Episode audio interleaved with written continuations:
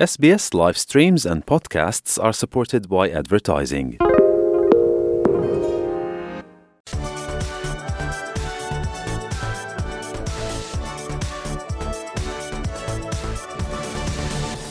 Europa Voice euh, numéro 93 et comme chaque euh, épisode, eh bien, je suis avec Nathanaël Bloch. Bonjour Nathanaël.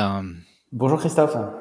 Alors bien sûr, on va parler euh, de la crise entre euh, la Russie, l'Ukraine et, l'Europe. Euh, et, dans cet épisode, donc épisode 93 de- d'Europa Voice, euh, c'était intéressant de peut-être d'élargir le débat pour peut-être avoir une meilleure compréhension. Et bah, tout d'abord, on va parler de l'OTAN et, pourquoi et comment l'OTAN s'est élargi tant à l'est et pourquoi ça a frustré tellement les Russes. Effectivement, Christophe, une des, des raisons avancées en fait par Vladimir Poutine dans son narratif, si on peut appeler ça en termes de communication, c'est de dire que euh, euh, ce qu'ont fait les Européens est une provocation dans leur élargissement euh, de l'OTAN vers l'Est. Donc euh, il y a tout un débat. Alors bien sûr, ça ne présage en, en rien de la condamnation qu'il y a euh, de l'envahissement d'un pays souverain sur un autre pays souverain, mais en tout cas, ça pose quand même des questions autour de bah, qu'est-ce que l'OTAN, comment l'OTAN s'est installée dans la région, qu'est-ce qui s'est passé en fait, et pourquoi il y a eu ces éléments euh, déclencheurs qui ont fait qu'on est arrivé à une telle situation euh, euh, aujourd'hui. Alors, il faut savoir que euh, l'OTAN et les tensions avec la Russie, elles sont, elles sont pas nouvelles. Euh, L'OTAN, la- construction de l'OTAN euh, elle-même, euh, c'est une construction qui a eu lieu pendant la guerre froide. Euh, L'idée, c'est qu'il y a eu un, un traité de l'Atlantique Nord euh, et euh, un ensemble de pays qui se sont euh, mis ensemble bah, pour faire face, en fait, euh, aux pays euh, euh, de l'Est. Et un des vrais changements, alors de manière assez euh, finalement euh, euh, paradoxale, c'est que quand il y a eu la chute de du, du, du mur et de, et de l'Union soviétique, euh, l'OTAN, d'une certaine façon, s'est retrouvée euh, sans ennemi euh, officiel en 91. Euh, puisque l'Union des républiques socialistes soviétiques, l'URSS, et le pacte de Varsovie, qui était ce pacte entre les, les pays de l'Est, a été dissous. Et donc en fait, c'est d'une certaine façon, c'est parce qu'il n'y a plus d'URSS, Christophe, que la Russie en tant que telle se sent menacée maintenant par des velléités, euh, encore une fois selon les dires de, Vladimir Pouti- Poutine, mais des velléités d'expansion euh, de l'OTAN vers l'Est. Et et cet élargissement de l'OTAN vers l'Est, il, il est, euh, il est voulu par les nations européennes. C'est quelque chose qui est vraiment euh, mis en avant par, par l'Europe, également par les États-Unis. hein, mais, mais, mais vraiment, l'Europe, c'est vraiment un, objectif de s'é- de s'étendre sur, euh, sur, sur les parties à l'Est, où on s'est rendu compte peut-être du problème quand même? Alors, euh, j'allais dire, c'est peut-être moins pour le coup euh, une velléité des pays euh, d'Europe euh, qu'on pourrait appeler de l'Ouest que les pays de l'Est eux-mêmes qui ont commencé à frapper justement à la porte euh, de l'OTAN dans les années 91-93. Euh, et d'ailleurs, à ce moment-là, il y a eu beaucoup de, beaucoup de refus, euh, tout simplement parce que euh, l'état de droit n'était pas, euh, n'était pas en place à ce moment-là, parce que les- tous les critères, en fait, n'étaient pas réunis par les, les pays de l'Est. Et donc, moi, je dirais plutôt que Christophe, enfin, je dirais c'est ce que, ce que, ce que nous apprennent les historiens, c'est que c'est plutôt les, les, pays de l'Est qui, à ce moment-là, ont frappé à la porte euh, euh, de l'OTAN, euh, parce que pour eux, si vous voulez, c'était une des meilleures euh, manières, une des meilleures assurances d'échapper à la tutelle euh, russe. Et surtout, euh, ça c'est un événement, un, micro-événement, mais qui a son importance, euh, c'était que au nom de la défense des intérêts russophones, après la chute de l'URSS, euh, Moscou n'a pas hésité très rapidement à intervenir militairement. Il y avait eu un conflit euh, dans une région sécessionniste de la Moldavie qui s'appelle la Transnistrie dès 92. Et donc ça a mis un petit peu la puce à l'oreille des pays de l'Est à ce moment-là de se dire bon, ben, euh, la Russie n'hésitera pas euh, à, euh, à faire une démonstration de force sur le, les terrains militaires et donc encore une fois, c'est plus les pays de l'Est qui à ce moment-là se disent tiens, ne serait-il pas opportun de rejoindre l'OTAN à une période, Christophe, aussi où la plupart n'étaient pas, la majorité même n'était pas membre de l'Union européenne. Donc c'était, si vous voulez, vraiment euh, la première marche aussi d'un rapprochement euh, à la fois au sein euh, de l'OTAN, mais euh, aussi un rapprochement des pays de l'Est qui allait intervenir une dizaine d'années plus tard euh, au sein de l'Union européenne. L'OTAN en lui-même, euh, on se souvient euh, de mémoire, c'était en 2019, il me semble 2018-2019, euh, Emmanuel Macron avait dit que l'OTAN était en mort cérébrale. Bon, il a un petit peu changé son avis, je pense, en ce moment, puisqu'il est en tant que dans, sa position aujourd'hui, il défend aussi la position de de l'OTAN. Mais on en sait quoi de d'où il en est en fait Emmanuel Macron, de la France, de l'Europe par rapport à l'OTAN? Alors, encore une fois, je pense que pour comprendre cette citation d'Emmanuel Macron, il faut il faut revenir à ce contexte, post guerre froide. encore une fois, quand, quand, l'URSS s'effondre, euh, que l'Est et l'Ouest sont euh, réunis sur le continent européen, il y a comme une recherche de but euh, qui, est, faite. Pourquoi en fait l'Alliance Atlantique existe? À quoi maintenant elle sert Puisqu'il n'y a plus de menaces apparentes? Mais, si vous voulez, on a, deux, éléments qui font que l'OTAN a retrouvé une raison d'être, si vous voulez. Le premier, encore une fois, c'est les velléités des pays de l'Est eux-mêmes bah, de rejoindre l'organisation internationale, euh, cette, cette, organisation internationale, pardon Christophe, et euh, c'est l'élargissement à l'Europe centrale et orientale de toutes les alliances politiques possibles. Là, j'inclus l'Union européenne, euh, qui ont d'abord été premiers déclencheurs de, bah oui, peut-être qu'il y a une raison d'être à cette organisation internationale. Et puis la deuxième raison, Christophe, qu'on a, on a encore tous, j'imagine, les images en tête, on sait tous où on était à ce moment-là, c'est que le 11 septembre 2001 a littéralement changer euh, la perception de la gestion euh, face à la menace du terrorisme international. Et donc, d'une certaine façon, c'est aussi le, 11 septembre 2001 qui a permis de justifier, euh, en partie, encore une fois, la pérennisation de l'OTAN. après, ce qui a été plus compliqué, c'est que avec la présidence de Donald Trump, on a forcément une, une gouvernance de l'organisation, en tout cas un, un, isolationnisme du président américain qui fait qu'on ne comprend pas euh, très bien, ou en tout cas les, les, alliés européens ont du mal un petit peu à gérer euh, ben, leur présence ou leur coopération au sein de cette organisation euh, internationale. Euh, et, euh, et, et, le, de fait aussi, comme il y a une menace de plus en plus pressante quand même de, de la Chine vis-à-vis -vis de l'Europe, mais aussi dans la zone Indo-Pacifique, dont on parle souvent, Christophe Europa Voice, euh, bah, tout ça fait que finalement, oui, l'OTAN a trouvé une raison d'être et une raison d'être pérennisée, euh, mais de plus en plus, et la crise ukrainienne peut-être nous le montre encore davantage, euh, on est en train de construire, on en avait parlé au épisode précédent, l'idée d'une défense européenne, d'une Europe euh, politique. Alors, est-ce que ça veut dire qu'un jour, cette Europe politique va avoir plus de poids, d'importance, cette Europe militaire que l'OTAN? Ça, c'est difficile de le dire maintenant. Mais en tout cas, euh, voilà, en, quelques mots, euh, comment on est passé finalement d'une OTAN qui n'avait plus de raison d'être en 91 à une organisation qui aujourd'hui, on le voit, a toutes ses raisons d'être dans le cadre de ce conflit Russie-Ukraine. Ouais, tout à fait. Alors, ce qu'il faut aussi noter, c'est que la Russie a été officiellement exclue du Conseil de l'Europe. C'est quand même une grosse décision. Expliquez-nous un petit peu l'importance du Conseil de l'Europe et pourquoi cette décision, euh, elle, est, elle, est, importante pour l'avenir. Alors, c'est euh, effectivement une décision euh, historique, Christophe. C'est pas une décision du, de, de l'Union européenne. Et ça, c'est euh, c'est important de, préciser euh, pour nos auditeurs, c'est que le, Conseil euh, de l'Europe, souvent on le confond avec le Conseil européen ou le Conseil de l'Union européenne, mais le Conseil de l'Europe ne fait pas partie de l'Union européenne. Euh, c'est une organisation intergouvernementale qui a pour objectif, entre autres, mais c'est un objectif primordial de cette organisation internationale, de défendre les droits de l'homme, de promouvoir la diversité culturelle de l'Europe et de lutter contre les problèmes sociaux, tout ce qui est discrimination raciale euh, et intolérance. Et surtout, en fait, au sein du Conseil de l'Europe, et c'est là où on va comprendre pourquoi en fait la Russie est, c'est qu'on a plus que les pays qui sont euh, membres de l'Union européenne. On a 46 États membres euh, au sein du Conseil de l'Europe. On a évidemment les 27 de l'Union européenne, mais on a plein d'autres pays. On a d'ailleurs des pays extra-européens qui ont des statuts d'observateurs. Une des premières aussi réalisations, Christophe, pour bien comprendre ce qu'est euh, ce Conseil de l'Europe, euh, c'est la rédaction de la Convention euh, européenne des droits de l'homme qui a été qui a été qui a été faite justement par le par, pardon, par le par le Conseil de, de l'Europe et et la création d'une Cour européenne des droits de l'homme. La Cour européenne des droits de l'homme, c'est là où en tant que citoyen vous allez faire valoir vos droits quand ceux-ci ne sont pas respectés. Je ferme la parenthèse sur ce, cette explication historique, mais effectivement, c'est une décision historique d'avoir exclu un membre du Conseil de l'Europe. Il n'y avait qu'un seul membre, Christophe, qui avait été exclu euh, avant et temporairement, euh, c'était la, Grèce, euh, à la fin des années 60, il me semble. mais donc là, c'est une décision historique. Alors, les Russes avaient un petit peu pris les devants et eux-mêmes s'étaient retirés.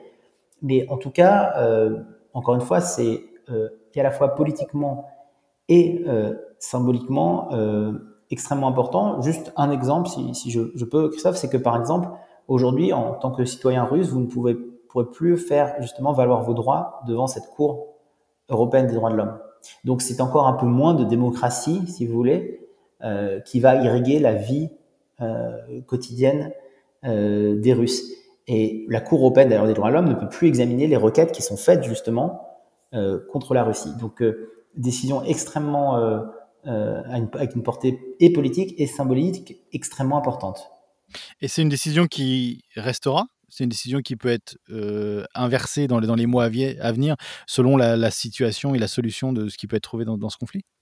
Oui, tout à fait. Hein. Comme, comme, comme je l'ai euh, évoqué il y a quelques instants, la Grèce avait été chassée en 69 à cause, enfin en tout cas sous le régime dictatorial des, des colonels.